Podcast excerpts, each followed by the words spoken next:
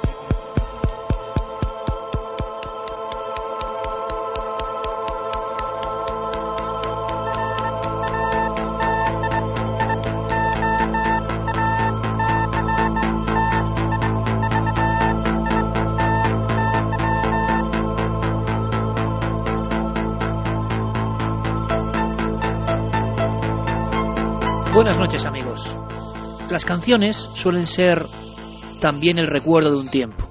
Lo que estáis escuchando es muy especial. Es el grupo Kraftwerk. Visualizaban casi un mundo robótico.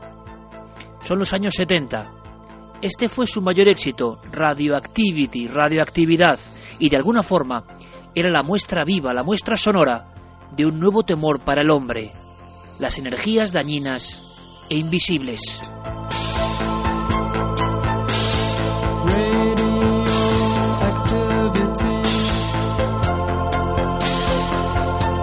La canción, bastante melancólica, extraña y electrónica, se convirtió en un éxito en toda Europa. ¿Por qué?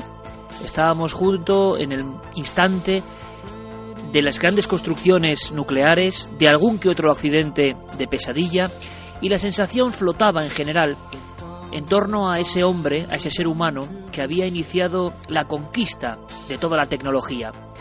Pero la pregunta surgía, era evidente, y esa pregunta nadie la ha borrado. Esa tecnología esa forma de vivir casi en casas de metal, aislados de la naturaleza, esa especie de recorrido sin rumbo y sin fin hacia tener más cosas, más productos electrónicos, eso ha generado un hombre nuevo, mejor, peor, un hombre sometido a radiaciones de las que sabemos muy poco.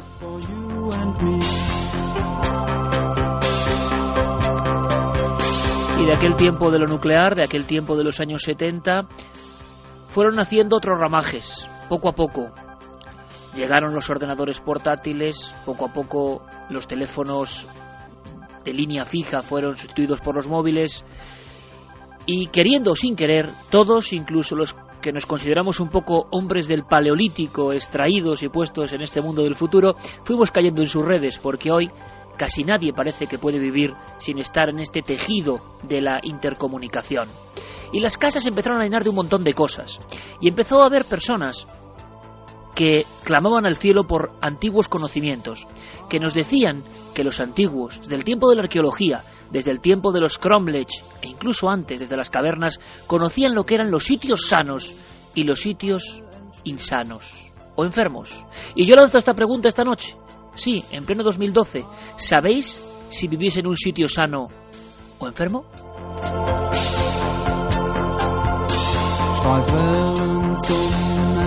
De alguna forma, amigos, amigas de Milenio 3, la salud, el hombre y el misterio en un triángulo apasionante, porque quizá hoy, esta noche, sea un momento idóneo para hacernos muchas preguntas y para hacer preguntas a especialistas, porque como siempre, hay dos opciones, dos formas de ver la vida. Algunos técnicos, algunos científicos aseguran que no hay ningún peligro, que las redes wifi, que las antenas de móviles, que los ordenadores y sus radiaciones, que los televisores y sus pantallas, que este mundo en el que vivimos no tiene ningún problema, porque sería absurdo generar algo que cause daño para la salud humana. Por otro lado, hay personas, casi desde la conspiración, que aseguran que ninguna empresa multinacional vela por la salud humana. Eso dicen. Hay otros, a medio camino, que aseguran que hay que tener mucho cuidado, mucho control, y que nuestra vida de hoy ni siquiera es la misma de hace 10 años, que estamos rodeados de energías y que quizá tengan algo que ver con cosas que están ocurriendo. El nivel de enfermedades el nivel de depresiones, el nivel de pesadillas, el nivel de malvivir, el nivel de malestar general, tendrá algo que ver con esta nueva forma de la sociedad del bienestar? Nos hemos acostumbrado a documentos, a declaraciones, algunas muy rotundas, yo no sé qué pensar, sinceramente. Hay incluso asociaciones de afectados por estas redes electromagnéticas, eléctricas, que afectan al ser humano. Ha habido casos que han llegado a las primeras planas de la prensa. Por desgracia, tengo que decir, algunas de estas asociaciones les hemos pedido participación y a última hora, habiendo mm, afirmado que sí, que iban a estar con nosotros, pues, pues han preferido pasar página. Y creo que es una oportunidad perdida importante, porque sabemos, la audiencia de este programa, sabemos que llega a muchos cientos de miles de personas en España y a partir de mañana en el mundo, y creo que sería importante su posición. Lo que sí hemos tenido, gracias a compañeros que han trabajado en diferentes documentales, es la voz la voz desnuda, la voz cruda de personas que aseguran que a raíz, por ejemplo, de antenas de móviles o cosas similares, su vida ha cambiado. Les escuchamos. Casi más, 10 años más, más de 10 años hace. Es un sufrimiento que hemos tenido ahí desde que la pusieron pues viene esto, empecé a, empezaron los dolores, los dolores, y venga, y dolores más, y dolores a los médicos. Me gastó un montón de, de dinero los médicos. Pues tengo un hijo afectado. Tiene un tumor en la cadera y está con tratamiento. Y ahí estamos. Pues sí, porque es que es un, en un sitio muy pequeño, tanta gente con lo mismo, entonces no es que esté demostrado, pero tampoco se ha demostrado lo contrario, o sea que... Los vecinos dicen que, que van 100 muertos, que ahora mismo hay tres operados, hay una persona que viene de Pamplona que le dan 6 meses, hay montones de, depres de gente depresiva, hay gente de insomnio cantidad, o sea que, que sabemos que nos está matando.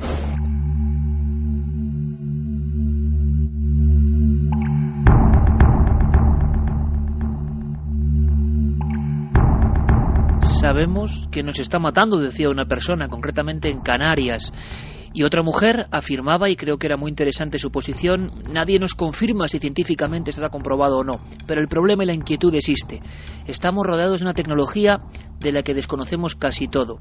Al mismo tiempo, tengo que decirlo, que algunas asociaciones eh, no han querido participar, como Asanacem, que es curioso, sin embargo, tengo que decirlo, eh, al César lo que es del César, personas como el decano y presidente del Colegio de Ingenieros y Telecomunicaciones sí ha querido estar con nosotros y nos ha dado su opinión, siempre del lado, vamos a decir, eh, ortodoxo y creyendo que, por supuesto, la regulación de estas cosas tecnológicas es necesaria, pero que no causan ningún daño. En fin, yo quiero aprender, sobre todo, porque será cierto que el hombre antiguo que los últimos pastores de algunas regiones de España saben muy bien dónde sientan sus reales, que los perros y gatos saben muy bien dónde estar echados y dónde no. ¿Perdimos ese sexto sentido? ¿O séptimo? ¿Lo perdimos en algún lugar? ¿Y hay forma de recuperarlo? Esta noche yo creo que es una noche de muchísimas cuestiones pendientes. Y fijaos, en una investigación que no tiene nada que ver con esto, en una casa que quizá era una casa enferma, una mujer que es muy especial porque reúne tres condiciones que parecen, bueno, antagónicas.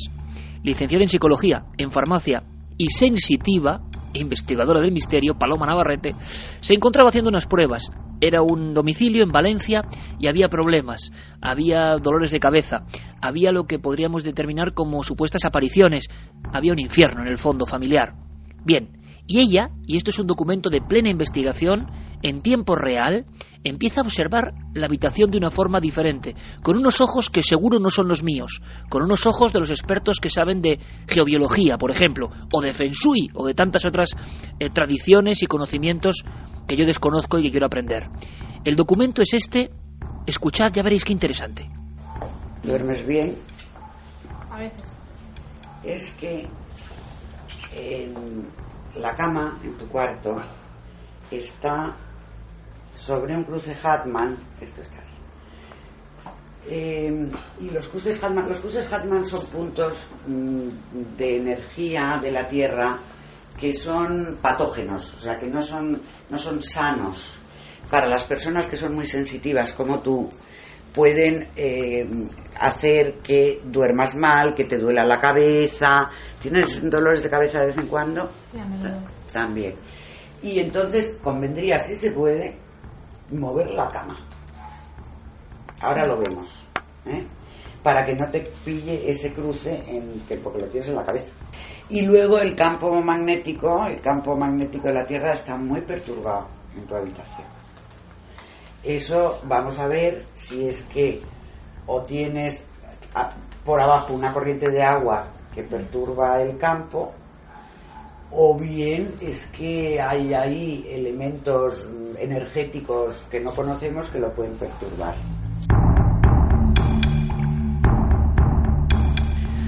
Pues todo el equipo estamos dispuestos, como digo, a aprender y aprender de una persona que sin duda es pionera en el asunto de la geobiología en España y también en muchas cuestiones que tienen que ver con la bioconstrucción y mil cosas. Él hizo un bestseller auténtico, año 88, si no me equivoco, 14 ediciones y fue el primer libro yo creo que en España que ponía las cosas claras y también causaba eh, pues mucha intriga, ¿no? En todas aquellas personas que por lógica nos dejamos llevar por el progreso y un día nos despertamos con dolor de cabeza o con pesadillas constantes y decimos, ¿serán buenos estos cables que pasan por debajo de, mi cama? ¿Está bien colocado el ordenador tan cerca eh, cuando estoy trabajando? Eh, ¿Estas antenas encima de la casa en el fondo me estarán afectando? Él es Mariano Bueno, eh, es un auténtico profesional y yo creo, como digo, que es eh, pionero y auténtico líder en estas cuestiones. Ha hecho libros fundamentales, este Vivir en Casa Sana y, muchísimos otros que son auténticos clásicos. Mariano nos escucha desde la SER eh, Maestrata en Vinaroz. Eh, Mariano, buenas noches. Muy buenas noches. Oye, Mariano, gracias por acompañarnos a estas horas un poco intempestivas. Yo me he imaginado de repente, yo no sé si esto es un poco entrar en tu privacidad, pero por ejemplo tu dormitorio o el lugar donde tú estás. Imagino que habrás tomado eh, muy bien la orientación y los objetos que tienes o no en tu lugar de descanso, que es como nuestro templo sagrado de todos los días, ¿no? Obviamente lo primero fue elegir bien la casa, aunque es una casa de alquiler. Eh, estuvimos mirando varias y la mayoría de personas cuando buscan la casa buscan temas pues muy pragmáticos, o sea, que esté cerca del trabajo, de la escuela o que tenga más o menos luz, etcétera. Pero aparte de todo eso hay un aspecto concreto, es la energía eh, tanto natural como artificial que puede haber en ese lugar, que va a propiciar que el lugar te resulte favorable o al contrario, que, te, te resulte insufrible el, el permanecer en ese lugar. Hicimos un buen estudio geobiológico y la verdad es que sí, aún así eh, hay un campo eléctrico muy importante en la instalación, es una instalación que, que no está bien hecha y tiene mucha contaminación eléctrica y lo que hacemos es, durante un tiempo estuvimos desconectando cada noche la zona de los dormitorios y luego hemos puesto un sistema de desconexión automática que cuando apagas las luces ya no hay campo eléctrico. Qué curioso.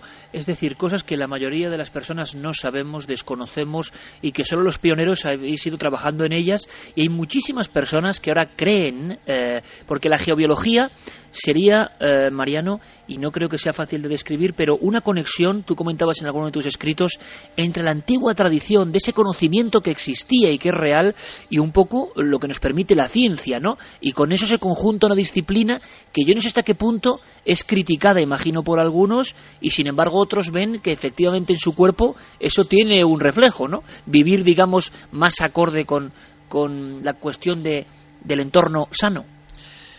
Hay que tener en cuenta que en nuestra sociedad eh, vivimos sobreestimulados, o sea, de alguna forma eh, estamos recibiendo estímulos a todos los niveles y continuamente y por tanto hemos perdido un poco la sensibilidad a, a, las cosas más sutiles. Nuestros antepasados tenían mucho más tiempo, se tomaban las cosas con otro ritmo y eran capaces de percibir eh, aspectos que uh, nos pasan totalmente desapercibidos. Y en ese sentido, eh, aún, bueno, por suerte hay personas que mantienen esa sensibilidad más o menos despierta. Y lo curioso es que todos tenemos una cierta sensibilidad a campos eléctricos, campos magnéticos. Generalmente en mis cursos, de las primeras cosas que enseño, en los cursos de geología, es a sentir nuestro propio campo eléctrico, nuestro propio campo magnético, una cosa tan sencilla como las cosquillas que todos eh, disfrutamos o, o, nos resulta agradable o desagradable, puede ser una tortura.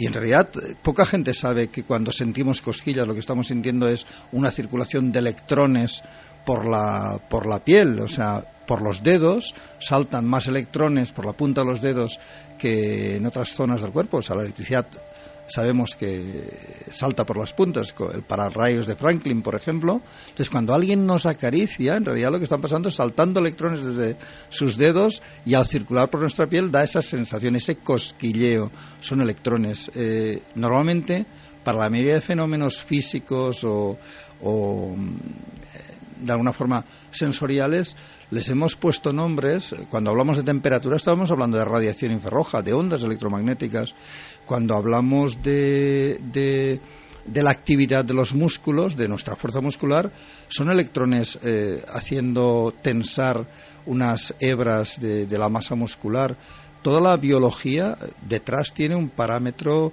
eh, eléctrico, electromagnético. podemos hablar de bioelectromagnetismo.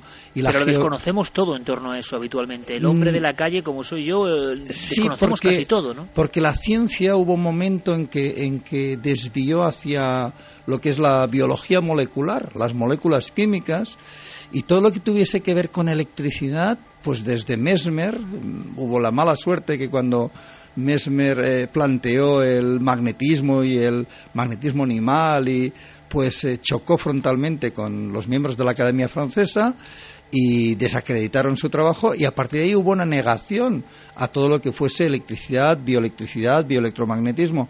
Pero lo cierto es que concretamente hay eh, hoy día hay dos vertientes de la geobiología, digamos los, los expertos en geobiología que hacemos estudios de viviendas y que observamos mm, cómo inciden las radiaciones naturales y artificiales en las personas, pero desde una perspectiva del tema de salud.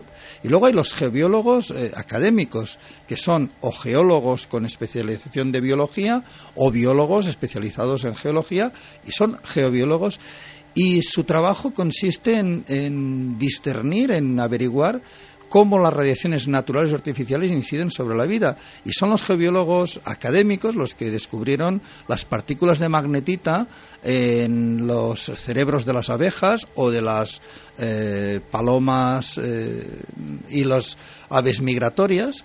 Eh, se ha visto que en, su cerebro tienen y en el pico unas agrupaciones de, de, partículas de magnetita que le sirven como guía como de alguna forma magnetómetro eh, que les permite percibir eh, las líneas de fuerza del campo magnético terrestre y hacer vuelos de varios miles de kilómetros sin desviarse de su rumbo.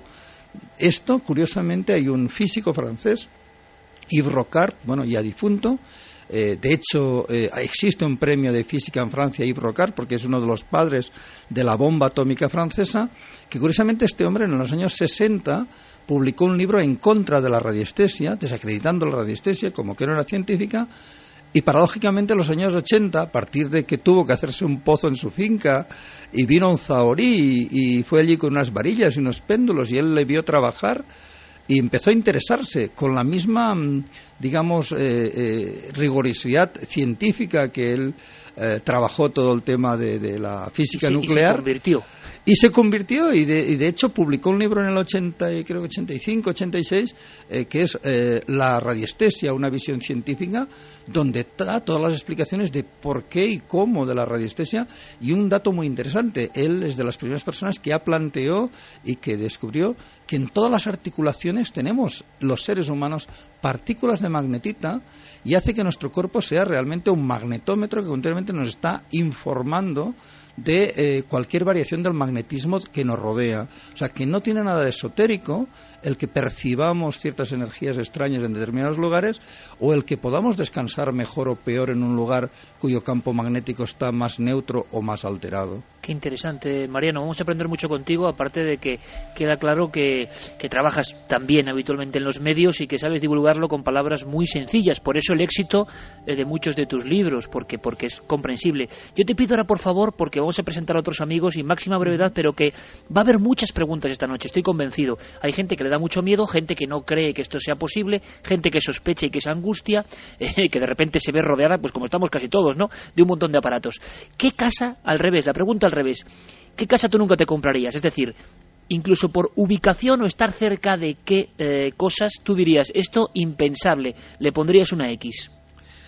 Bueno, hay varios factores muy importantes. Uno es la radiación natural de la Tierra, una casa que esté construida sobre una grieta, una falla geológica donde está saliendo gas, radón y gases radioactivos. Se, se han considerado siempre casas cáncer, pero bueno, mm, no es nada esotérico. En España se calcula que mueren al año unas 5 o 6 mil personas de cáncer de pulmón directamente relacionado con el gas radón, o sea, con la radiactividad de sus viviendas. ¿Y se sabe que viviendas se construyen sobre fallas? Y se construyen, da igual. Eh, sí, porque normalmente nunca se relaciona. O sea, justo este año pasado, eh, no, en el 2000, eh, sí, 11, el Código de la Edificación galego incorpora la necesidad de hacer mediciones de gas radón, de reactividad dentro de las viviendas como factor de cáncer de cáncer de pulmón hasta ahora. Yo recuerdo que antes mencionabas mi primer libro, Vivir en Casa Sana, del año 88. Hay un capítulo dedicado a la reactividad y al gas radón. Ya se sabía en Estados Unidos eh, que era un factor de riesgo muy importante en las viviendas. Eh, del 88 al 2011, en España nadie ha hecho caso del tema. Fue a raíz de la publicación de, del mapa de, de, los mapas que se hacen de cáncer en España, donde se ha visto que hay ciertas zonas de España donde el cáncer de pulmón superan mucho a la media por tabaquismo y justo son las zonas donde el subsuelo es granítico y, altamente radioactivo. O sea que esas zonas serían zonas complicadas. Tendríamos ahí un primer. Siempre se ha hablado de la zona de Galicia, León, como muy eh, proclive para esto, ¿no? Sí, son zonas con base granítica. Hay una zona también de, de gredos hacia hacia Portugal, por decirlo así, de la zona esta de más central, hay una zona en el Maresme, en Cataluña, hay varias zonas en España. Además existe un, mapa, quien quiera consultarlo, es el mapa Marna, eh, que eh, está en, coloreado del rojo intenso, que es las zonas de más reactividad del subsuelo, a un azul clarito, donde son zonas calcáreas sin, esa actividad. Y el segundo factor, ese sería el, digamos, el natural, radiaciones naturales que estamos viendo que afectan sobre la salud de las personas. Y luego el artificial, este lo tengo muy claro por las cientos de casas que he hecho estudios en, en viviendas, los apartamentos, las casas que están justo encima de un transformador de la compañía eléctrica. Eh, esos grandes transformadores, porque a fin de cuentas uno puede tener un, un transformador en el radiodespertador que tiene en la mesita de noche, pero una vez se da cuenta que esto no le permite descansar bien, lo desenchufas y punto. Pero cuando tú te has comprado una casa o estás viviendo en una casa que está justo encima de un transformador sectorial con un campo electromagnético que puede superar los 1000 o, o 1500 nanoteslas, cuando ya en el 92 eh, el informe del Instituto Karolinska realizado sobre 450.000 personas observó que se duplicaban los casos de leucemia infantil y tumor cerebral sobre la, o sea, en las personas que estaban expuestas a más de 200 nanoteslas. Y estamos hablando que hay casas que están a 1500, a 2000 nanoteslas. Estas personas realmente, su sistema nervioso está muy alterado y el sistema inmunitario cae en picado y, están siempre enfermos. Pues yo quiero agradecerte, Mariano, que estés esta noche con nosotros. Yo creo que el dossier va a ser una bomba, sinceramente, porque sé la repercusión que en España y América tiene este programa y, y te lo agradezco de verdad. Eh, seguramente quedarán muchísimas cuestiones pendientes. Em, abriremos líneas, Carlos, compañero, eh, abriremos líneas porque además ya desde que Guillermo León ha puesto el tema, la nota de prensa en nuestras redes sociales, de inmediato un aluvión de cuestiones y además muy enfrentadas, que es lo interesante, ¿no? Porque sabemos que vivimos y quizá en este momento Tampoco es muy fácil cambiarse de casa o de lugar. ¿Qué se podrá hacer? Luego se lo preguntaremos a Mariano. Pero nos encontramos con esta dicotomía increíble del hombre y la mujer del siglo XXI, ¿no? Encerrados en este mundo tecnológico y desconociéndolo todo de nosotros y de esa tecnología. Abrimos líneas, Carlos. Pues sí, que muy buenas noches. Eh, abrimos esas vías de contacto, como decías, el correo electrónico milenio3 con número arroba cadenaser.com, las frases de los oyentes de la página web cadenaser.com y nuestras redes sociales, la nave del misterio en Facebook, en Twitter y en Google Plus. Abríamos también ese debate de la semana en Milenio 3 en la página web ikerjiménez.com. La pregunta de hoy es, ¿crees que los móviles, las redes wifi o los ordenadores perjudican nuestra salud? Eh, de momento, el sí gana con 76,9%, el no tiene 23,1%. Y esta encuesta, Carlos, sí que es diferente a todas las demás, porque todos tenemos wifi, o casi todos, todos tenemos móviles, todos tenemos ordenador, entonces, ¿qué hay que hacer? ¿Qué se puede hacer? Eh, ¿A dónde hemos llegado? ¿Qué está pasando? ¿Será que Mariano Bueno y los que saben de ese tema no usan móvil, ni ordenador, ni wifi? Bueno, se lo vamos a ir preguntando y vamos a ir aprendiendo, que es lo más importante. A mí me da la sensación de que abrimos un melón, como se dice ahora, vital, absolutamente vital, como es vital la comida ecológica, como es vital tantas y tantas cosas que los antiguos conocían y que hemos perdido por el camino y además a conciencia. ¿no? Y ahora nos encontramos en mitad del laberinto eh, y seguro que será motivo para otros programas. Quiero saludar a Javier Sierra. Javier, compañero, buenas noches. Muy buenas noches, Iker. Eh, no estás cerca de una línea Harman o algo así, porque te he visto ahí un poco como resfriado de repente. no, y además me hace gracia. Bueno, yo a Mariano lo conozco hace muchísimos años. Buenas noches, Mariano. Muy buenas noches. Y eh, te envío un cariñoso saludo y también a los compañeros de Ser Maestrat, que conozco muy bien la emisora, como sabes. Sí, hiciste tus pinitos ahí, Javier. en tu ah, pueblo adoptivo. Ahí está, ahí está. ahí está. Bueno, pues eh, me hacía gracia escuchar a Mariano porque una de las cosas que yo hice antes de cambiarme de casa recientemente fue precisamente tener en cuenta los consejos de la geobiología y hice un estudio de las líneas Harman, en fin, y de las complicaciones que podía haber en la vivienda, porque creo que es verdad que debe tomarse en cuenta. Los antiguos, antes que los mencionaba Iker, desde luego ya lo hacían de manera un poco instintiva y hay ejemplos en todas las culturas. Eh, los romanos, por ejemplo, eh, dejaban que sus rebaños pacieran tranquilamente en los campos antes de asentar en ellos una ciudad. Eh, veían el comportamiento de esos animales, después los sacrificaban, examinaban sus entrañas y ahí estudiaban si el lugar era propicio o no. Y eso fue solo el inicio.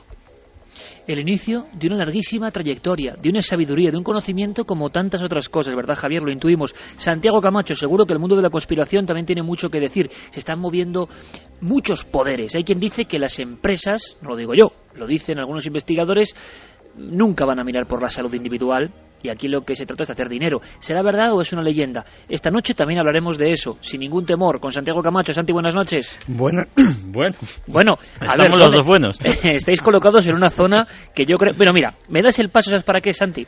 Para escuchar a Paloma Navarrete, brevemente, porque después de ese inicio que hemos tenido, ella mencionaba eh, líneas Harman. Eh, luego quizás salgan líneas ley, eh, corrientes telúricas. Claro, mm, yo no sé nada de todo esto prácticamente. Tenemos que saber. Le preguntábamos a Paloma Navarrete qué eran las líneas Harman. Eh, y sobre todo los cruces, ¿no? Donde se cruzaban, que parece que es el peligro. Y luego que nos cuente Mariano Bueno. Escuchamos esos cruces lo que lo que lo que se produce en esos puntos es una alteración del campo magnético terrestre y es esa alteración de campo la que puede producir efectos nocivos en los seres humanos, en, las personas. Evidentemente no es automático, no quiere decir que una persona está en un cruce Hatma tiene que caer enferma, pero sí puede ocurrir que las personas que pasan muchas horas situadas en un cruce Hatman pueden tener una mayor sensibilidad a las enfermedades. Por ejemplo, no es bueno dormir en una cama en la que hay un cruce Hatman.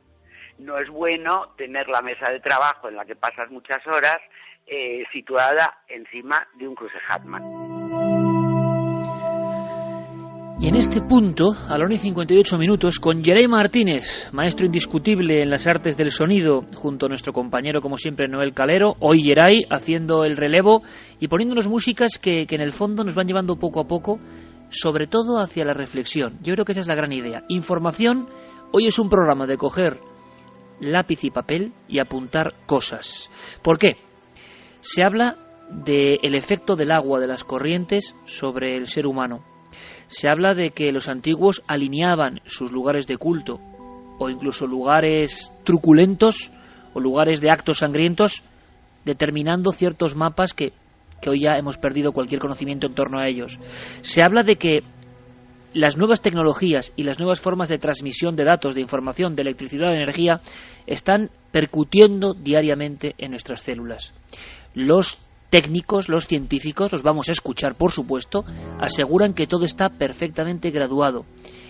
¿Por qué entonces esta especie de división en la opinión pública? ¿Se trata de paranoia, de histeria? ¿No son temas científicos? Y sin embargo, ¿por qué cada vez más personas optan por vivir de una manera sana?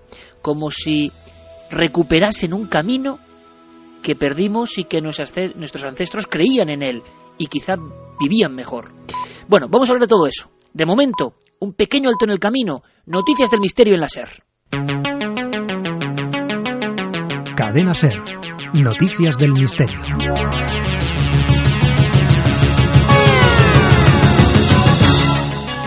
Esta semana, unas imágenes del Sol captadas por el Observatorio Dinámico Solar han dado mucho que hablar.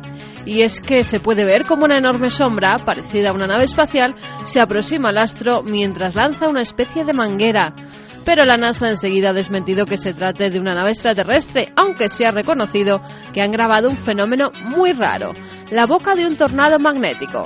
El torbellino solar es horizontal, puede extenderse a centenares de miles de kilómetros, absorbe la materia desde la superficie y la expulsa fuera, abriendo en la corona del Sol una cavidad que se percibe como un inmenso túnel negro.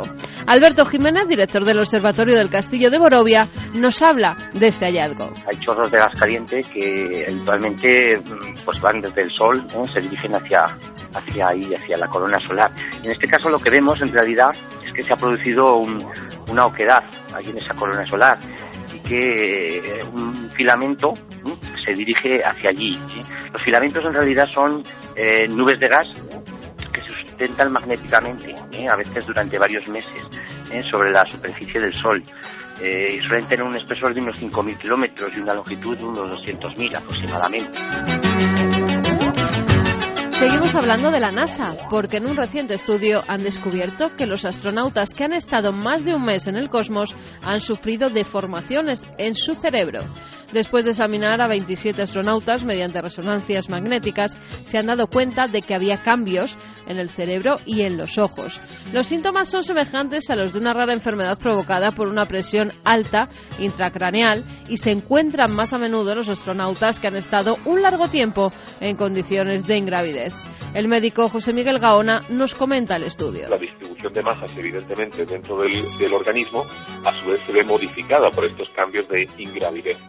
Esto provoca, en algunos casos, que aumente la cantidad de líquido cefalorraquídeo dentro del propio sistema nervioso central. Este líquido cefalorraquídeo se encuentra en la columna y, en y, acolchando, como si fuera un amortiguador, el propio cerebro. Y este aumento de presión ah, pues produce una serie de cambios en el propio cerebro.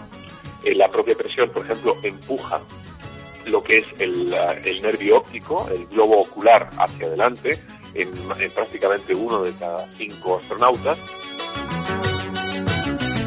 y continuamos con más descubrimientos, porque parece ser que se ha encontrado una nueva especie humana. El hallazgo de al menos cuatro individuos de una rara mezcla de características anatómicas y arcaicas se ha producido en varias cuevas del suroeste de China. Los científicos que han estudiado los fósiles creen que puede tratarse de una especie humana desconocida que compartió espacio con los humanos modernos hace 14.500 a 11.500 años. Les llaman los hombres del ciervo rojo porque se alimentaban de este animal pero para saber más, preguntamos al catedrático de antropología de la Universidad de Granada, Miguel Botella, si se trata de una nueva especie o son seres humanos modernos con rasgos distintos. Esta, noticia podría ser una de las muchísimas que surgen constantemente acerca de la evolución humana y podría ser un espécimen interesante en cuanto a una variedad de los humanos, pero desde luego en ningún caso podría tratarse, dada la antigüedad escasa de los restos, podría tratarse de una especie humana diferente a toda la desconocida. Por eso digo, habría que tener muy, eh, muy en cuarentena esta noticia y poder esperar que se confirme en otro, en otro momento, porque como digo, hay muchísimas que todos los días nos surgen y todos los días hay que desmentir. Y acabamos en Murcia, donde los apicultores están seriamente preocupados ante el despoblamiento masivo de colmenas. Desde hace unos años estos animales han ido desapareciendo incomprensiblemente o muriendo ante el avance de la tecnología que utilizamos los hombres. Se habla de parásitos, de radiaciones, de antenas, pero ¿qué es lo que provoca la muerte de estos insectos? Francisco Gil, secretario general de la Coordinadora de Organizaciones de Agricultores y Ganaderos, nos habla de ello. Con explotaciones con más del 30% de sus colmenas que han desaparecido. Ha habido la falta de floración, es decir, las heladas, eh, romeros, bueno, lo que está pasando con el almendro, donde apenas se están sacando néctares, el frío ha hecho muchos estragos, y bueno, y el elemento sequía pues no deja de ser algo también importante. O lo que sucede con la barroa, un ácaro que está atacando tremendamente a las colmenas, provocan unas pérdidas espectaculares y una muerte masiva de, de las abejas. La semana que viene, mucha más información aquí en Noticias del Misterio.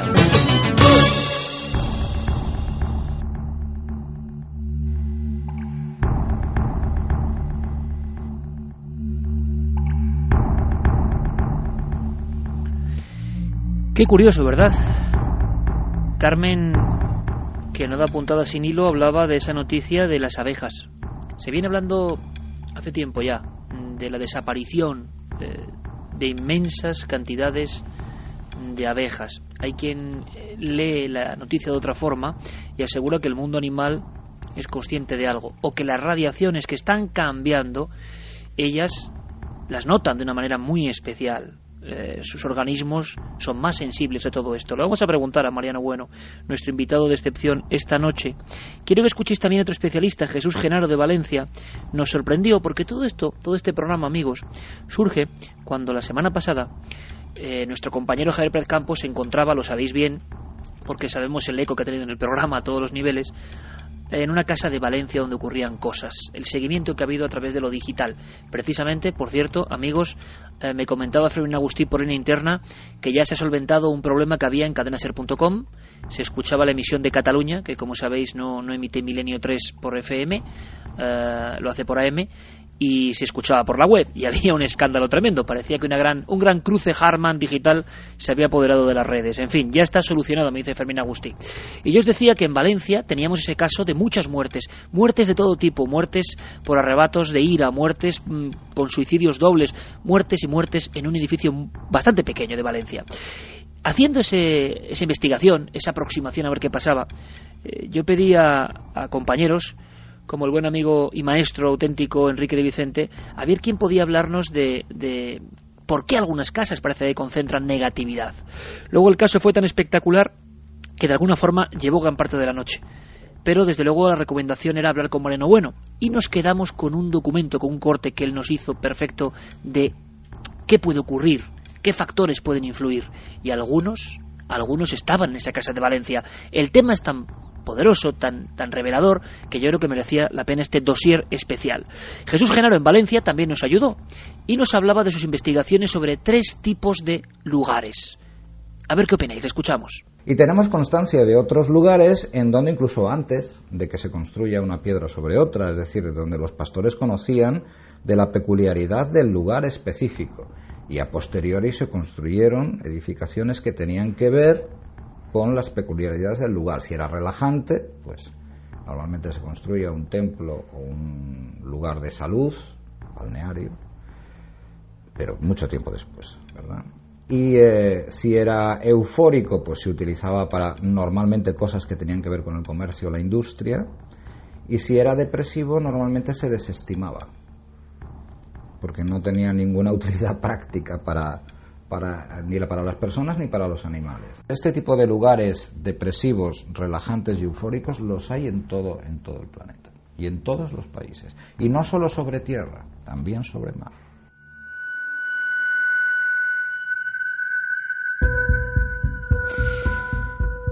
Animales y personas somos sensibles a todo esto. El tema de las abejas, por ejemplo, pura actualidad esta misma semana. Mariano, eh, yo no sé si habéis estudiado también este campo y si creéis que que las nuevas antenas de telecomunicaciones, de intercomunicación eh, por móvil, todo esto que se está hablando ahora mismo y que luego andaremos en ello, puede estar afectando, puede estar detrás de casos recientes como muertes masivas de animales o esta cuestión de las abejas en concreto?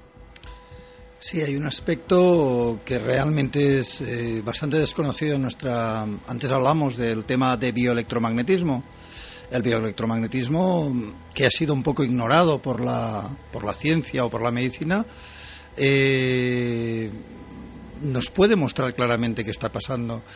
Eh, sobre todo cuando hablamos de lo que se llaman bioresonancias o, o, la propia resonancia electromagnética, algo que en física se conoce muy bien, o en, o en música, cuando un músico coge dos, dos violines y afina una cuerda específica en los dos idéntica, al hacer sonar uno de los violines con el arco en un extremo de la habitación, el otro, que está a X metros de distancia y nadie lo toca, la cuerda empieza a vibrar y a emitir exactamente el mismo sonido, el violín, porque están en resonancia, tienen la misma longitud y la misma tensión. Entonces, el, cualquier onda electromagnética que haya un órgano eh, que sea idéntico en longitud que esa onda, ese órgano o esa célula se vuelve resonante y absorbe la energía. Y esto es lo que está pasando básicamente con las abejas. Hemos ido subiendo las frecuencias en las telecomunicaciones, pasando de los megahercios a los gigahercios, a millones de frecuencias por segundo, pero cuyo tamaño es muy pequeñito. Eh, por ejemplo, los wifi trabajan en unos 10 la longitud de onda es de aproximadamente unos 10 centímetros pero cuando subimos los tres y pico, cuatro gigas, vamos a ondas de centímetros que son la misma longitud que tienen las abejas. Entonces, la abeja se vuelve una antena receptora que absorbe la energía e interfiere en todos los procesos biológicos. Entonces, lo que está ocurriendo con las abejas es que las abejas, en principio, eh, la colmena, cada colmena emite una frecuencia, eh, sería como que cada colmena es una antena de radio, por decirlo así, y todas las abejas pertenecientes a esa colmena están en resonancia, están eh, de alguna forma en sintonía con, esa frecuencia y les es muy fácil alejarse 3, 4, 5 kilómetros de la colmena y volver porque como una emisora de radio o como un GPS que usamos normalmente, eh, capta la señal de, la colmena madre y va y viene sin ningún problema, aparte de seguir el sol y todo el, resto de,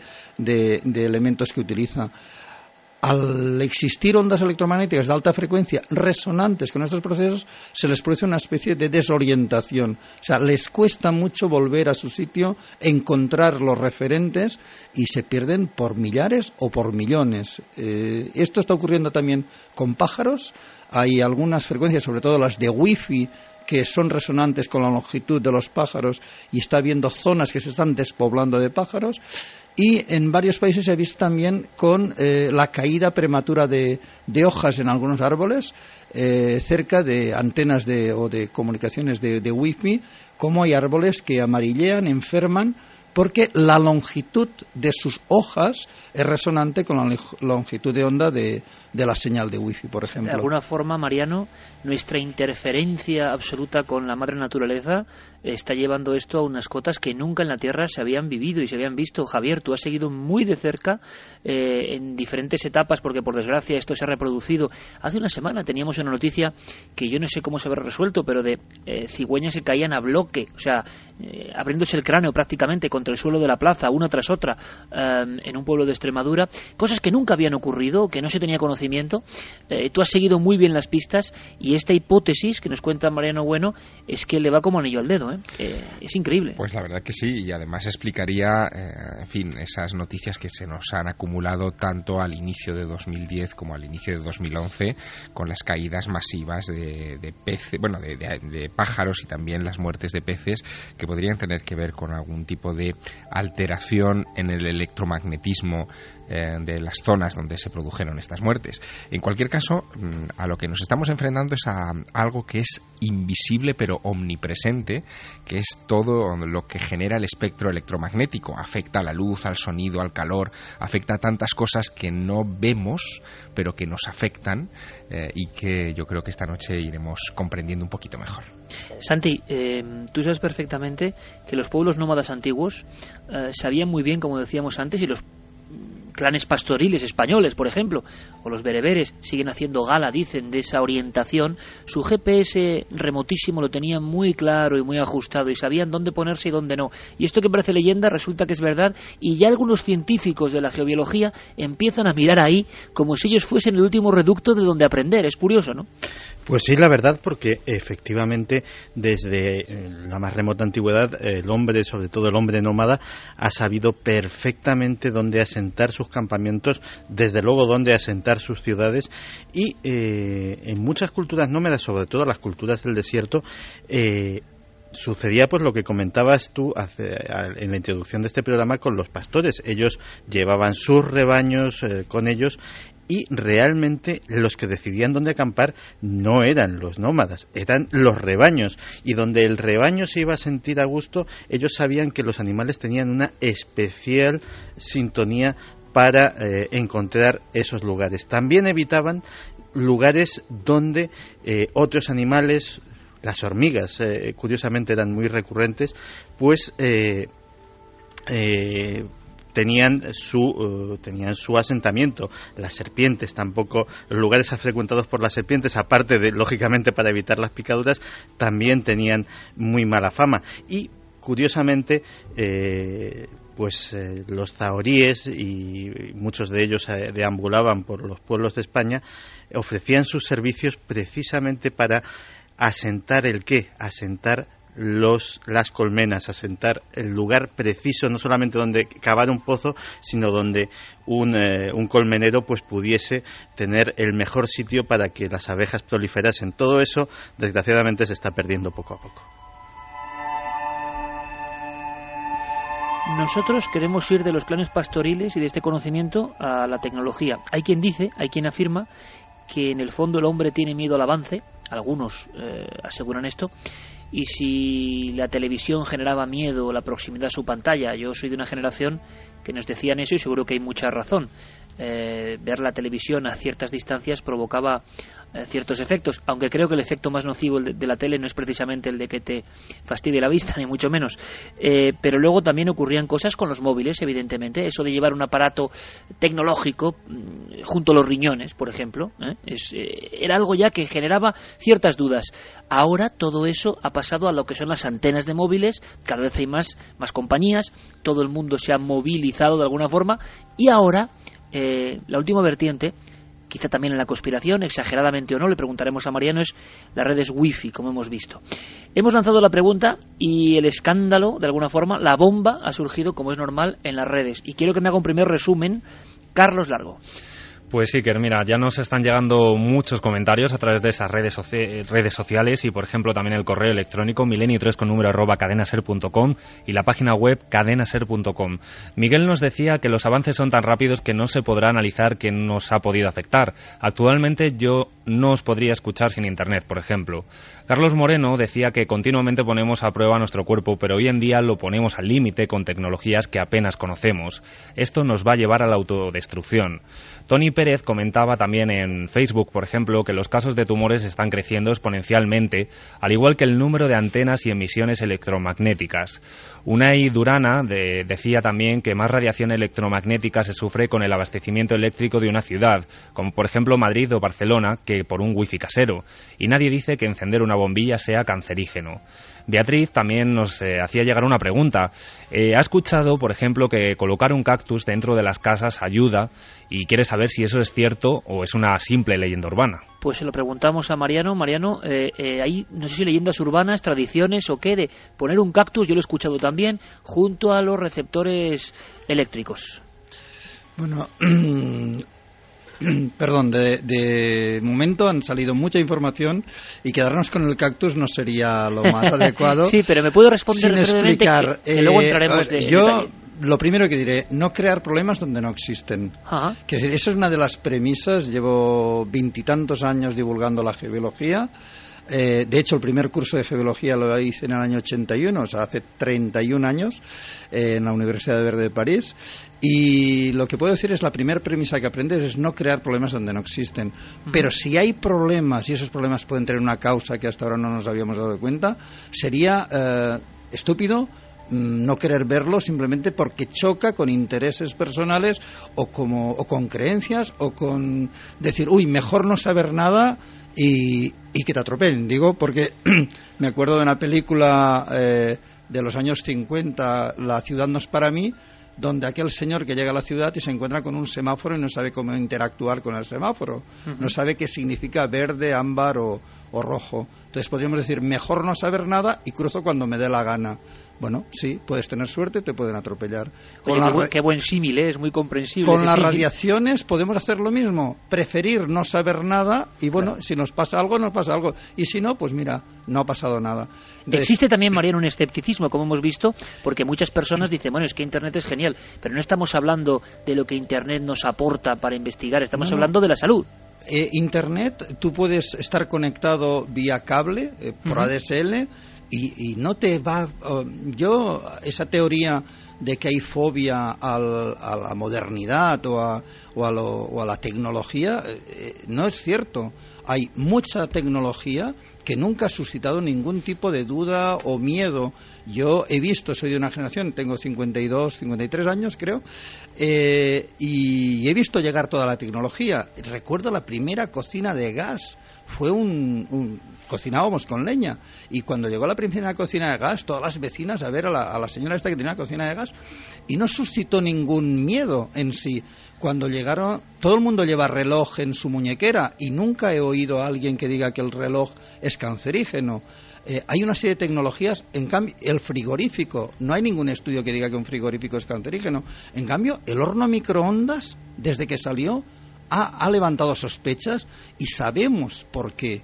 O sea, hay estudios que muestran cómo altera realmente la estructura molecular y cómo los alimentos cocinados en microondas no tienen el efecto, eh, digamos, eh, vitalizante o, nutritivo que podría tener un alimento calentado con gas o con, electricidad. Eh, hay una tecnología positiva y hay una tecnología que, por desgracia, tiene efectos secundarios y querer ignorarlo no creo que sea lo más positivo para nosotros. Y hablando del cactus, yo colaboré en los años 90 en un estudio precisamente con Blanche Mers, la que fue mi maestra, la, doctora Blanche Mers del Instituto de Recherche Geobiologique de Chardon en Suiza. Y lo que ocurre, y básicamente se utilizaba para las pantallas antiguas de televisión. Digo antiguas porque ya casi nadie tiene un ordenador con pantalla de tubo catódico eh, por suerte ha habido un cambio de tecnología. Yo en mi libro, El gran libro de la Casa Sana, que se publicó en el 92, planteaba, en el año 92, hace, hace 20 años, planteaba lo más positivo que eran las pantallas de plasma o las pantallas planas porque no emiten radiación ionizante como las de tubo catódico y entonces ya decía la tecnología en el 92 existía para que todos pudiéramos tener pantallas planas que no eviten radiación eh, ionizante. Lo que pasa es que había que amortizar eh, toda la tecnología de los tubos catódicos y tardamos casi 20 años en, sustituir ese tipo de tecnología. La tecnología actual de las pantallas de LED o de TFT, perdón, o de plasma no tienen efectos apenas biológicos, podemos usarlas sin problemas, pero las antiguas eran muy, muy problemáticas y perjudiciales. Mariana, ¿el cactus era leyenda urbana o no? Entonces, eh, hicimos algunas pruebas, concretamente con el Cerius peruvianus, no es todos los cactus. Pensad que el cactus en general mm, se desarrolla en zonas con mucha radiación cósmica, con mucha radiación solar y radiación cósmica, y ha creado mecanismos para interactuar, mecanismos biológicos, para absorber esa radiación y desarrollarse gracias a o a pesar de.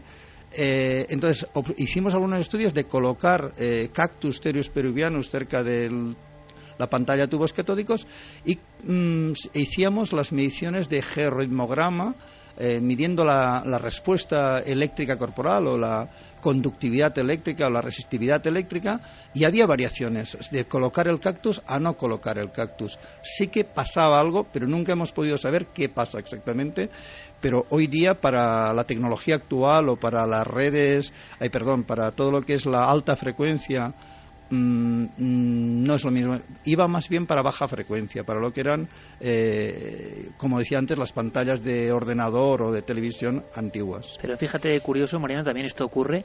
Hay elementos que la gente escucha y se quedan ya como leyenda, se siguen haciendo eh, y se siguen poniendo, pues como una forma, entre comillas, del deseo e interno de mitigar ese poder. Vamos a escuchar una cosa porque sin duda si hay algo de actualidad y que está causando muchos problemas y la gente nos pregunta eh, en aluvión de verdad y quiere saber es sobre el tema de las antenas eh, receptoras de telefonía móvil. Vamos a escuchar un segundo documento que sería un poco la voz, un mosaico de muchos afectados que aseguran que esto causa un daño. Eh, hace 10 años empiezan a salir los primeros casos a la prensa, se habla de enfermedades.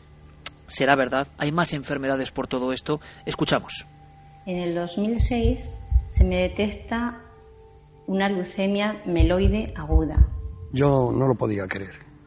Yo veía que a amigos míos les pasaba, pero yo no entendía qué me podía ocurrir a mí. Y empecé a tener un cansancio un cansancio profundo. ¿Y qué tenía dentro de mi casa? Pues tenía seis parejas de tres, perdón, tres parejas de teléfonos DEC, tenía un teléfono en cada habitación, teníamos también un router wifi, eh, los ordenadores teníamos dos pues con el eh, teclado inalámbrico, ratón inalámbrico, eh, teníamos también horno microondas que utilizábamos a diario.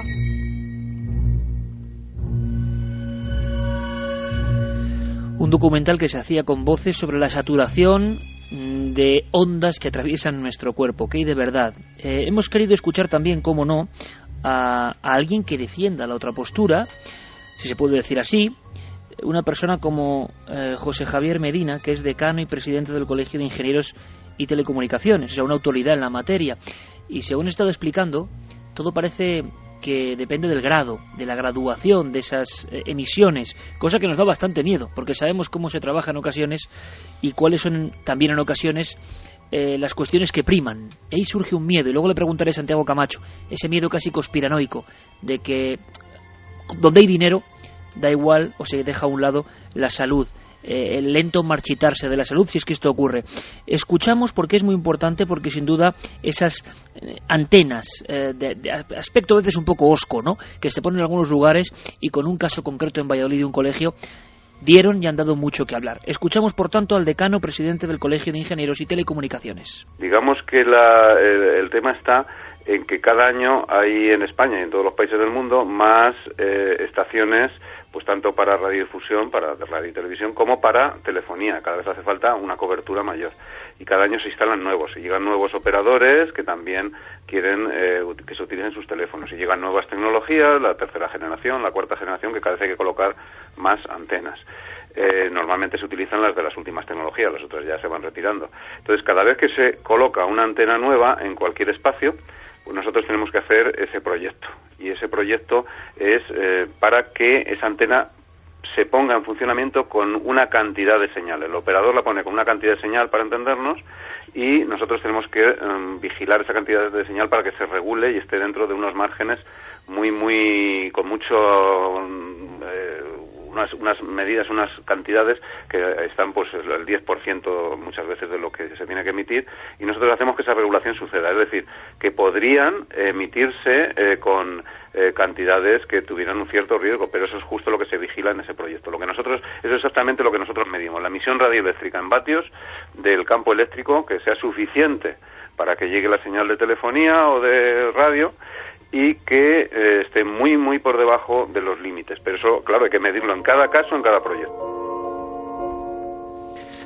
Mariano, ¿cómo nos quedamos escuchando a los especialistas que hablan de, en el fondo, el ser humano que gradúa, ¿no? Es el porque se sabe, quizá, que una emisión, parece que nadie puede dudar de esto, una emisión excesiva tiene algún tipo eh, de interacción con nuestro cuerpo.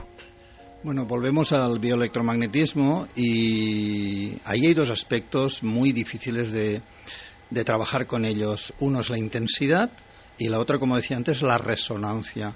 Cuando hay resonancia mm, no depende, no importa mucho la intensidad.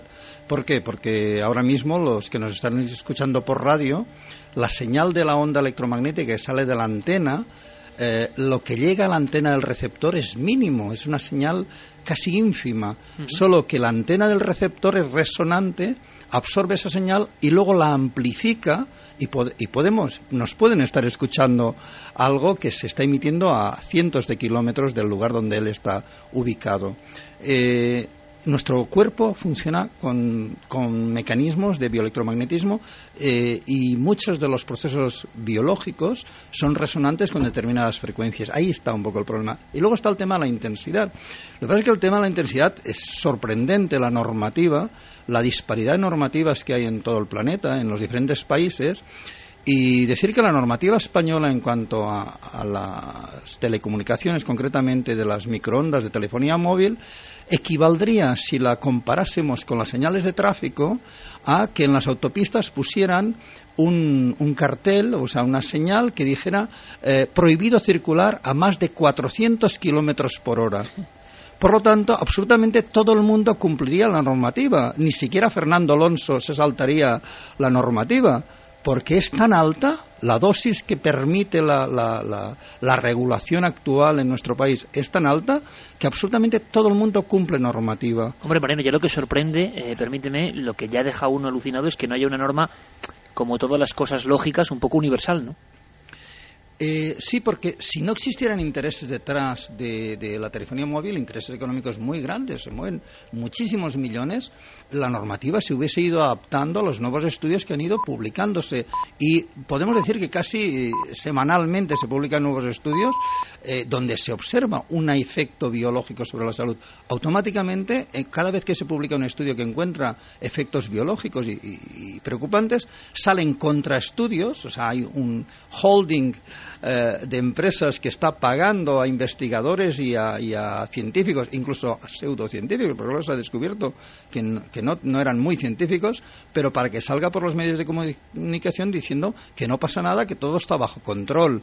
Y lo cierto es que, que la información que nos llega continuamente de las investigaciones es más que preocupante. Y esto yo creo que da para debate un poco, aunque sea sobre este asunto y aunque sea brevemente, Javier Santi, porque desgraciadamente la cuestión científica y todos creemos, por supuesto, en el avance científico, pero también nos encontramos con cosas muy raras, muy extrañas. Santiago Camacho hace bien poco me hablaba del último escándalo en España con científicos que ni siquiera son científicos, informes falsos, y hay quien afirma otra leyenda o no, yo os lo comento, que hay cierta conspiración y que existen sobre todo divulgadores científicos que por supuesto el mejor postor, de inmediato en cuando haya un caso eh, que sea problemático, que se hable de enfermedades, que cause pánico, dicen, dicen, aseguran que van a salir de inmediato en sus tentáculos comunicativos a decir aquí no pasa nada y a intentar informar de todo lo contrario. Javier, Santi, ¿qué opináis? Mira, eh, eso que has dicho y eso que ha dicho Mariano es el Evangelio.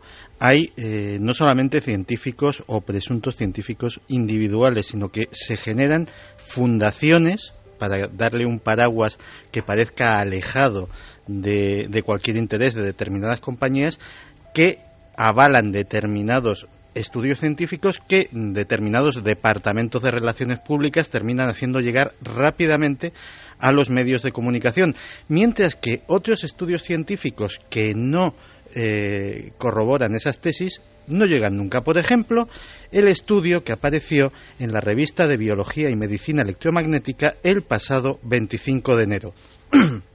un estudio que se titula La respuesta de proteoma del cerebro después de la exposición de todo el cuerpo en ratones al teléfono móvil o la radiación de base inalámbrica.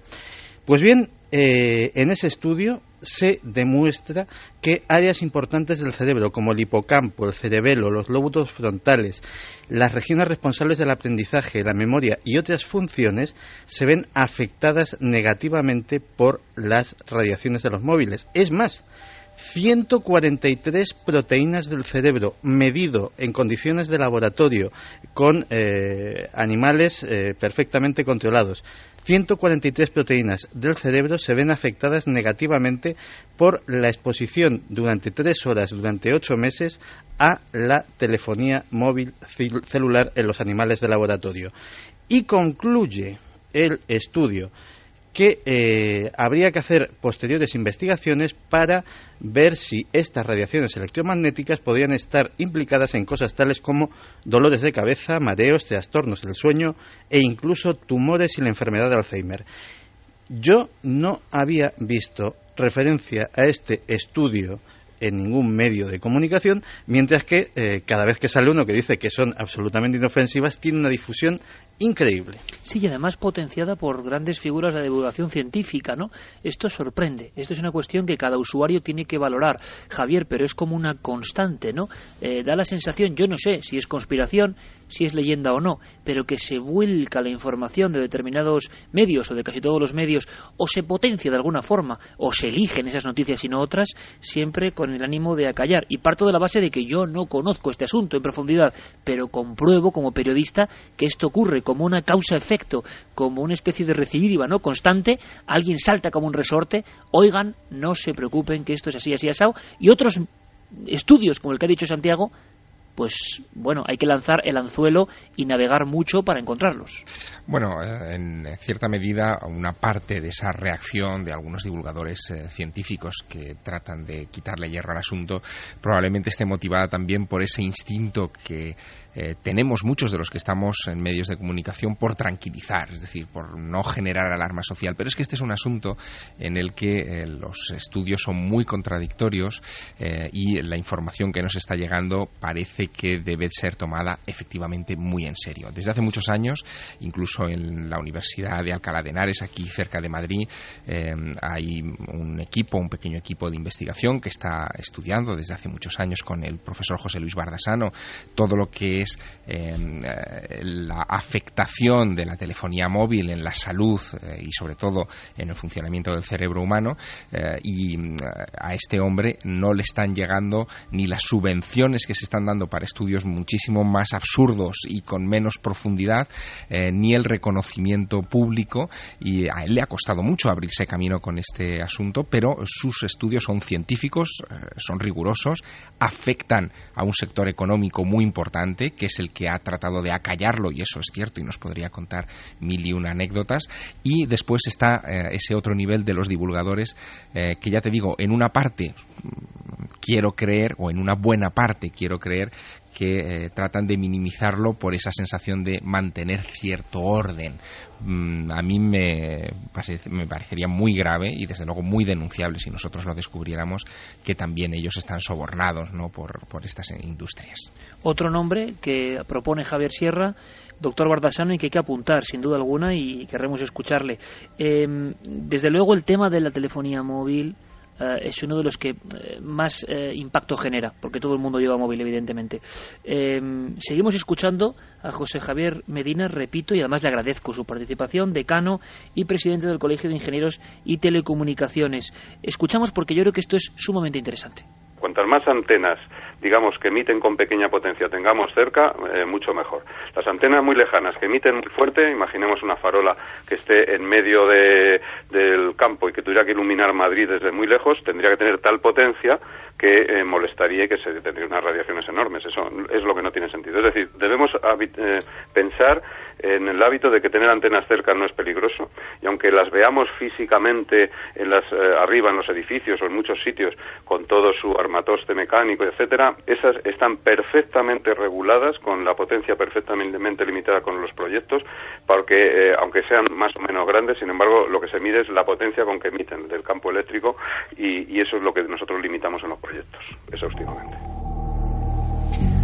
Es lógico que surja el eterno miedo del ser humano, del hombre de la calle, de la persona que no sabe y se fía, no se fía uno, qué pasa. Dentro de 30 años tendremos estudios que nos dicen que esto estaba muy mal hecho o no. Bueno, dejamos concluir, por supuesto, con total libertad a, a José Javier Medina y ahora preguntamos a Moreno Bueno por su opinión. Sin duda es eh, el último gran iceberg ¿no? del tema de las casas sanas o insanas y lo que provoca más atención por parte del público. Escuchamos. Nosotros fuimos en el año 2001 los primeros en España que denunciamos que tenía que vigilarse los límites y hacerse un proyecto adecuado. Fuimos los primeros que salimos a la luz pública en aquella época ya pidiendo esto. Se preparó el proyecto y recuerdo, pues dos o tres años después, este, eh, digamos, alarma social que se generó en los colegios este de Valladolid que está citando y allí fuimos, hicimos las mediciones se establecieron los límites, se autorreguló el sistema y desde entonces hasta hoy pues no ha habido efectivamente pues ni casuística de ningún tipo ni riesgo de ningún tipo. Es decir, que hay que tranquilizar a esas organizaciones ciudadanas que en beneficio de la salud de los ciudadanos pues se inquietan por este asunto diciendo que lo que hay que pedir es que exista un proyecto que mida rigurosa y técnicamente la emisión radioeléctrica, que nosotros estamos para apoyarles, que cuenten con nuestro colegio para ello y que cuando hay proyecto y hay medida no hay ningún riesgo. El problema es si no hubiera proyecto medida. Nosotros si hubiéramos algún riesgo, si los ingenieros viéramos algún riesgo para la salud, enseguida lo denunciaríamos como hicimos en su momento cuando se estaba escribiendo la ley y que llevamos 12 años eh, haciendo proyectos que están funcionando que los ciudadanos no se asusten de ver las antenas cerca, porque nosotros nos encargamos de regular la potencia de las mismas eh, adecuadamente. Hablamos, por supuesto, con eh, Mariano Bueno, pionero de la geobiología en nuestro país. Mariano, tú te quedas tranquilo. Tú en esa casa que estamos configurando un poco y la hemos dejado lejos de una grieta o falla con radón, lejos de un centro de transformación de electricidad, ¿la pondrías más o menos lejos de una antena de telefonía móvil o no? En la medida de lo posible, sí. Eh, y si no, existen maneras de filtrar y evitar que esa radiación entre, por suerte. Eh, algo que quería aportar es que, y lo ha mencionado una, una afectada que, que, eh, que habéis puesto el corte anteriormente, Hoy día estamos encontrando nuestro trabajo, mi trabajo, básicamente es el estudio de vivienda, es un trabajo de campo. A mí me toca ir a las casas y medir las diferentes radiaciones naturales y artificiales y ver cómo están incidiendo sobre la salud de las personas y dar las recomendaciones para, para, para que mejore esa salud. Eh, tengo que decir que mucha gente está muy asustada por las antenas, las grandes antenas de telefonía móvil, y no es consciente que el mayor foco de radiación de microondas eh, que le está afectando en su vida cotidiana, como ha mencionado una eh, de las entrevistadas anteriormente, es los teléfonos inalámbricos, los teléfonos DEC porque el teléfono móvil que todos eh, llevamos o, llevan, el que nos lleva, yo lo tengo hace tiempo bastante castigado, le suelo, lo suelo ignorar y a pesar de que mucha gente se enfada de que no, no responde, solo cojo el contestador. Eh, mm, el teléfono móvil eh, vamos a, vamos a hacer una comparación. los estudios que están saliendo desde hace unos años comparan mucho la telefonía móvil con el tabaquismo. Eh, están, hay tantas similitudes, es tan adictivo el tabaco como el teléfono móvil. Hace 10, 15 años vivíamos sin móviles y éramos felices y ahora somos unos desgraciados y nos lo quitan. Eh, pero sobre todo el periodo de latencia. Sabemos que fumar, eh, por fumar unos cigarrillos, de momento no te pasa nada, pero al cabo de X años de fumar eh, uno o dos paquetes diarios, incrementas notablemente las probabilidades de un, de un, tumor, de un cáncer. Con el teléfono móvil está pasando lo mismo, o sea, mm, el hablar un ratito con el móvil no tiene por qué pasar nada, eh, y ya se ha contabilizado cada dos minutos de hablar con el móvil equivale a fumarse un cigarrillo. O sea que si hablas 20 minutos al día te estás fumando 10 cigarrillos y si, habla, y si hablas dos horas, pues calcula. Entonces lo que se está observando es que el periodo de latencia es un poco más corto.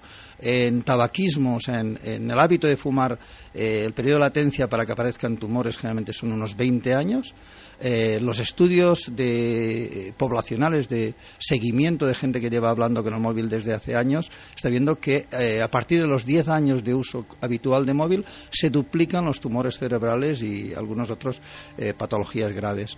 Y donde quería ir es que, como igual que el tabaquismo, hay fumadores pasivos y fumadores activos, con la telefonía móvil pasa lo mismo. Cada vez que pegamos el teléfono móvil, que es una emisora de microondas, que lleva un microondas similar al del horno microondas, pero en pequeñito dentro, del, dentro de tu aparatito, y lo pegas al cerebro, le estás dando un chute brutal, brutal, impresionante a ese cerebro, de radiaciones de microondas resonantes con circuitos biológicos. Eh, Mm, por eso se recomienda usar el pinganillo, alejar o el usar el manos libres, alejar el teléfono de la cabeza, porque cada vez que alejamos el, teléfono móvil de, nuestro organismo, no reducimos a la mitad la radiación, la reducimos miles o millones de veces, es, exponencial. Realmente eh, la mejor protección es alejar.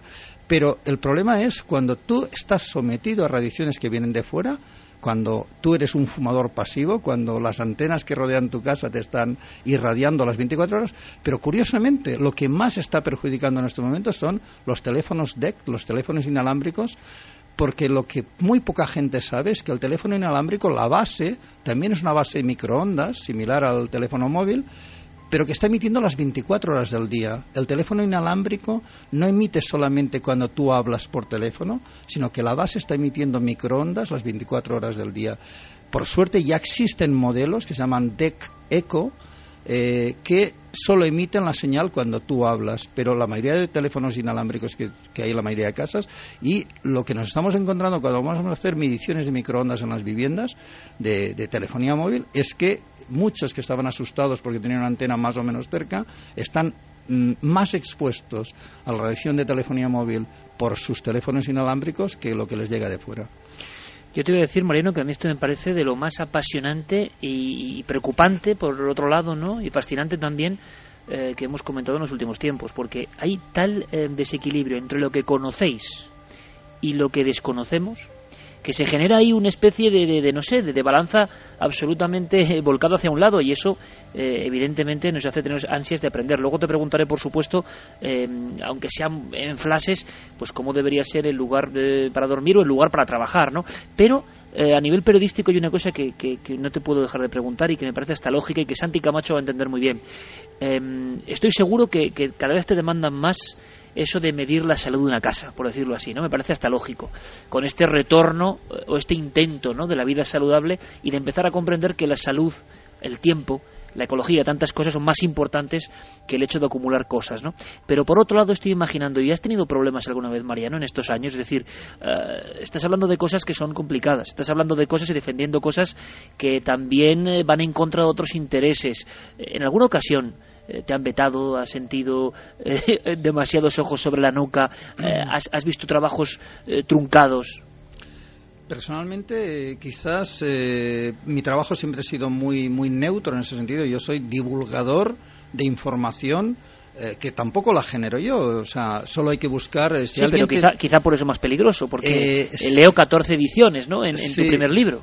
Sí, sí la, la, diferencia quizás es que yo nunca me he enfrentado a nadie. Quiere decir que de alguna forma yo sé de compañeros que hacen mi mismo trabajo y que por por cuestiones personales, pues han abanderado campañas eh, en contra, por ejemplo, de las empresas de telefonía móvil y les han hecho la vida imposible, pero realmente les han hecho la vida imposible. Yo sé de médicos, hay unos médicos en el Hospital de la Fe de Valencia, el Gómez Perreta y, el Portolés, que llevan años eh, eh, de alguna forma levantando su voz porque ven los casos. yo he, ido a hacer estudios en varias casas que habían sido los médicos del hospital, que habían hecho ante casos de leucemia. Decir, eh, oiga, este niño vive cerca de alguna antena telefonía móvil o de algún transformador o tal, y les han pedido que hicieran el estudio y, hemos confirmado que era cierto, porque hay determinados tipos de patología que ya se están asociando muy bien. Si alguien tiene dudas, está científicamente todo muy, muy bien estudiado y, testado. Eh, solo tiene que entrar en la web bioiniciative.org. Eh, ahí hay, eh, es una, una, web que, configuran cientos de, médicos e investigadores a nivel internacional y que van volcando, van introduciendo todas las investigaciones que encuentran relación entre estas radiaciones y, la salud. Yo personalmente, en mi trabajo, y lo digo así, o sea, soy de esas personas que mi trabajo es informar, divulgar y posiblemente porque nunca ha ido a confrontar. Para mí lo importante es hacer llegar la información de una manera neutra. Nunca. Y también eh, he procurado eh, tener unas bases sólidas de formación y de información. Es decir, que a fin lo que cuentas eh, no te lo inventas, estás divulgando investigaciones que están haciendo, como algunos que habéis mencionado aquí, investigadores de primer orden, que, mm, como, como también se ha comentado aquí, que se quieren acallar porque lo que dicen no gusta a ciertos intereses económicos, pero bueno, mm, quizás no sé, no, tampoco te puedo decir por qué no, nunca he tenido una confrontación directa, quizás porque cuando alguien ha querido rebatirme, le, va sacando los diferentes estudios e investigaciones, dices, bueno, mm, en todo caso, discútete con el investigador que, ha llevado el caso, que ha, que ha hecho esta investigación. Eh, Mariano, la semana pasada hablábamos de una casa donde había una serie de, crímenes, de, brotes de locura. En los casos más terribles que tú has conocido de casas enfermas, vamos a llamarlo así, por diferentes factores, puede haber una relación incluso en, brotes psicóticos, locura, no solo enfermedades, mm, bueno, depresión también, ¿no? desde, desde el inicio de los estudios pensemos que ahora estamos hablando de telefonía móvil de alta frecuencia pero cuando yo empecé en, los años 80 eh, no existía la alta frecuencia, bueno, sí, existían la radiofrecuencia en temas de radio y había algunos estudios, pero lo que sí estaba muy comprobado era todo el tema de la baja frecuencia, de las líneas de alta tensión, de los transformadores, y ya ocurrió algo muy parecido. O sea, las estadísticas nos mostraban niveles mayores de ansiedad y sobre todo depresión y suicidios en la población que vivía cercana a, líneas de alta tensión. Esto se está reproduciendo de nuevo en el tema de la telefonía móvil. Y la explicación es muy sencilla, es que es de cajón. Eh, vuelvo, eh, es lo, que nos está mostrando eh, el compañero que ha explicado el estudio con los ratones. Es que está clarísimo. Los procesos neuronales son resonantes con ondas electromagnéticas. Es algo que la medicina está haciendo patente en estos momentos, aunque hace años que se conoce, pero no se estaba haciendo tan patente que las células no solo se comunican por vía química, de, a, través de los axones y de moléculas químicas, sino que hay una comunicación eléctrica, o sea, impulsos eléctricos, y ahora se sabe que hay una comunicación electromagnética. Todas las células en su membrana tienen unas proteínas, las hélice alfa, que son espirales de una determinada longitud y que si las miramos, cuando se amplían al microscopio, en realidad eh, eh, es lo más parecido a la antena de tu teléfono móvil. O sea, cada célula tiene unas antenitas con las que emite y capta señales electromagnéticas en frecuencias, por desgracia, resonantes con algunos sistemas de telecomunicación eh, humana. Quiero decir, que nuestro cuerpo está recibiendo señales de forma aleatoria, nuestro cerebro está recibiendo señales que no sabe cómo interpretar y empieza a generar hormonas o neurotransmisores o sustancias que no corresponden a la función biológica y nos vamos volviendo locos. O sea, para mí más grave que los tumores cerebrales, con todo el tema de la alta frecuencia, más grave que, el cáncer, que es lo que más nos preocupa, es que de alguna forma nos estamos volviendo un poquito cada vez más dementes, o sea, nuestro cerebro cada vez está más alterado por eh, una serie de informaciones aleatorias que le llegan en forma de ondas electromagnéticas que no sabe cómo interpretar y eso crea un montón de disfunciones que pueden ir desde problemas físicos concretos a problemas psíquicos muchas veces graves. Santi, estamos hablando de pura y dura conspiración al primer nivel, yo creo. No, sencillamente además es que efectivamente están concurriendo muchos intereses en eh, ocultar las cosas. Por ejemplo, o sea, nada más sencillo lo de que las radiaciones de microondas no son buenas, la mejor prueba es que ahora mismo se está desarrollando armamento de microondas.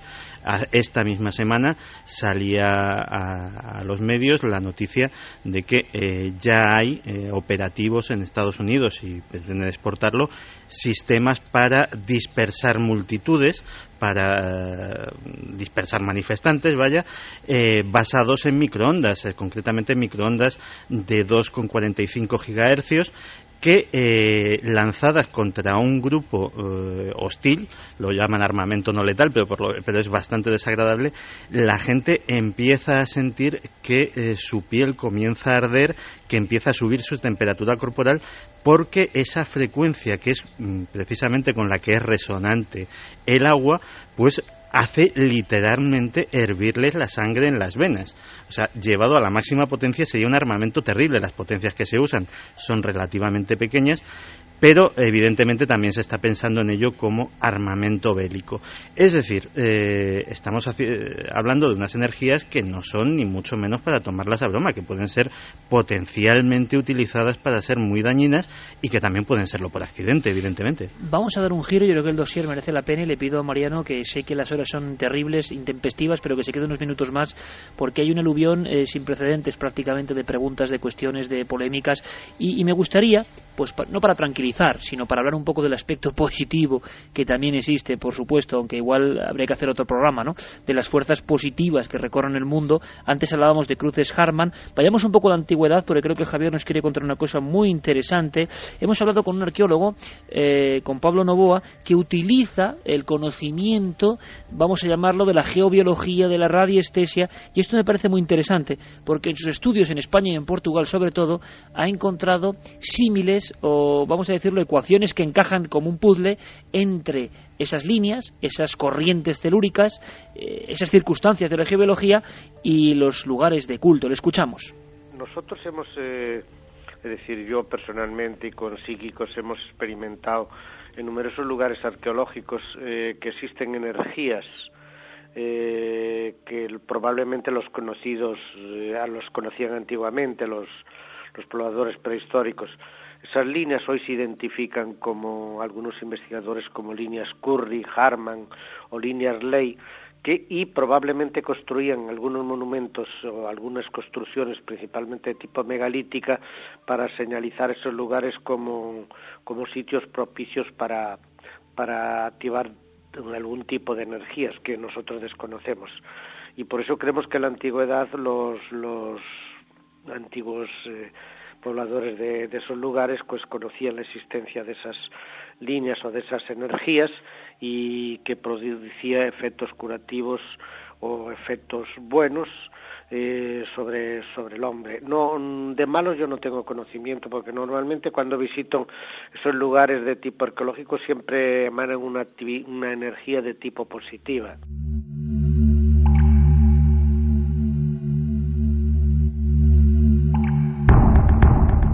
Bueno, habría que decir que menos mal, ¿no? Que emanan energía positiva. Ha habido estudios muy desconocidos, pero muy interesantes, Javier, a este nivel de unir redes que conectan el planeta con cultos antiguos eh, de nuestros ancestros, ¿no?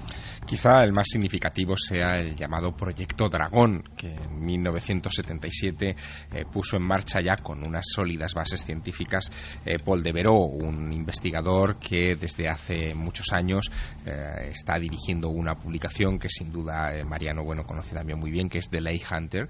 Es una revista periódica en la que se estudia precisamente la conexión entre las energías de la Tierra, lo, que se llama las energías de la Tierra a nivel global, con eh, lugares arqueológicos o sagrados del mundo antiguo.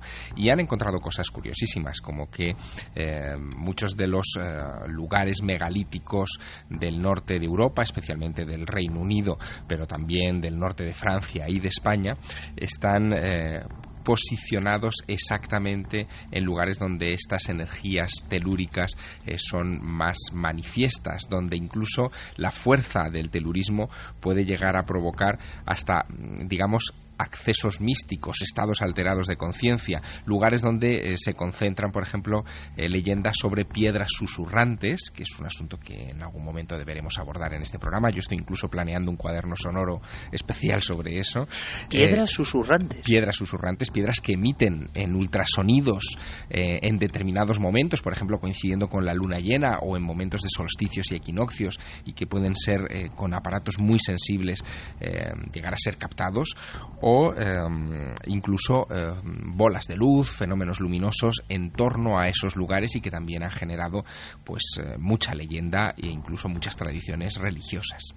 Esto ocurre, se sigue investigando ahora mismo. Es curioso que en el ámbito de la arqueología, el descubrimiento de petróglifos, de lugares de culto, eh, hombres como, como Pablo Novoa hablen sin tapujos de sensitividad, de arqueología psíquica de alguna forma. Esto nos sorprende muchísimo. Hemos querido saber un poco más. Le escuchamos. Normalmente un psíquico normal las detecta simplemente con su mano, por su mente. Yo he, yo he conocido, he trabajado principalmente en, lo mío, la arqueología, y me he hecho acompañar de psíquicos y ellos los detectan simplemente por, por, por la mente o por las manos. Yo normalmente uso un péndulo o una varilla, normalmente uso el péndulo y cuando llego al lugar y pruebo el péndulo veo que se mueve en, eh, en forma positiva, es decir, hacia las, las agujas del reloj hacia las agujas del reloj, eh, buscadores en este caso de yacimientos arqueológicos. Le hemos querido preguntar, empezábamos con ella, a Paloma Navarrete, licenciada en psicología, licenciada en farmacia y también con esa sensitividad. Ella empezaba en una casa diagnosticando de alguna forma, pero a raíz de otros temas que no tienen nada que ver, temas bastante angustiosos, que tienen una familia muy atemorizada. Eh, y hablaba de líneas Harman, de cruces, de orientar la cama hacia otro lado. Bueno, escuchamos eh, cómo se puede detectar y algo, un detalle que seguro que muchísimos amigos van a entender de inmediato, como incluso las mascotas de la casa eh, parece que tienen una habilidad especial para estos lugares buenos o estos lugares menos buenos. Se detectan con unas varillas que se llaman varillas Hatman que, eh, que mm, se, vamos a ver, son unas varillas muy como un poco en forma de ocho y que cuando pasan por un cruce Hatman giran giran hacia la izquierda o hacia la derecha determinando así ese cambio de campo magnético que hay ahí. Y eh, como curiosidad puedo decir que eh, nunca estés mucho tiempo sentado en un lugar predilecto de un gato, porque a los gatos les encantan los cruces Hatman, a ellos les sientan muy bien. En cambio, un perro nunca elegirá un cruce Hatman para tumbarse. ¿Y esto? ¿Esto es cierto? ¿No es cierto? Bueno, yo le voy a pedir a Mariano Bueno, que sé que hemos avisado mucho de su paciencia esta noche, pero me encantaría, por favor, aunque sea solo unos minutos, pues para rematar, haciendo un dibujo, si te parece, Mariano, de lo que podría ser una casa más o menos sana, una casa que tú nos recomiendes, un espacio, por ejemplo, para dormir y para trabajar a lo largo de, de 30 años de investigaciones sobre este asunto y como pionero, eh, y yo recomiendo eh, luego daremos, si quieres, una página web, si alguien quiere tener más información de todos estos trabajos, porque uno da la sensación de que, de que nuestro país, siempre tan adormecido para muchas cosas, ¿verdad? También hay mucha gente que está investigando, que está trabajando, y muchas veces a contracorriente. Así que te agradecería pues dar esos datos como colofón. Despedimos a nuestro compañero Javier Sierra, que espero que muy pronto nos dé ese cuaderno sonoro maravilloso, que es una sección que, que nos encanta, Javier. Buena semana y un abrazo grandísimo, compañero. Otro para ti, y también para Mariano. Un abrazo. Un abrazo, Javier, hasta siempre. Eh, Santi, luego contigo quiero hablar y también hay un, un, tono conspiranoico en todo esto que estamos contando y, y, desvelaremos algunas cosas, ¿te parece? Un par de buenas de noticias grandes. bueno, pues ahora todas las noticias en la SER y luego esas recomendaciones para tomar lápiz y papel.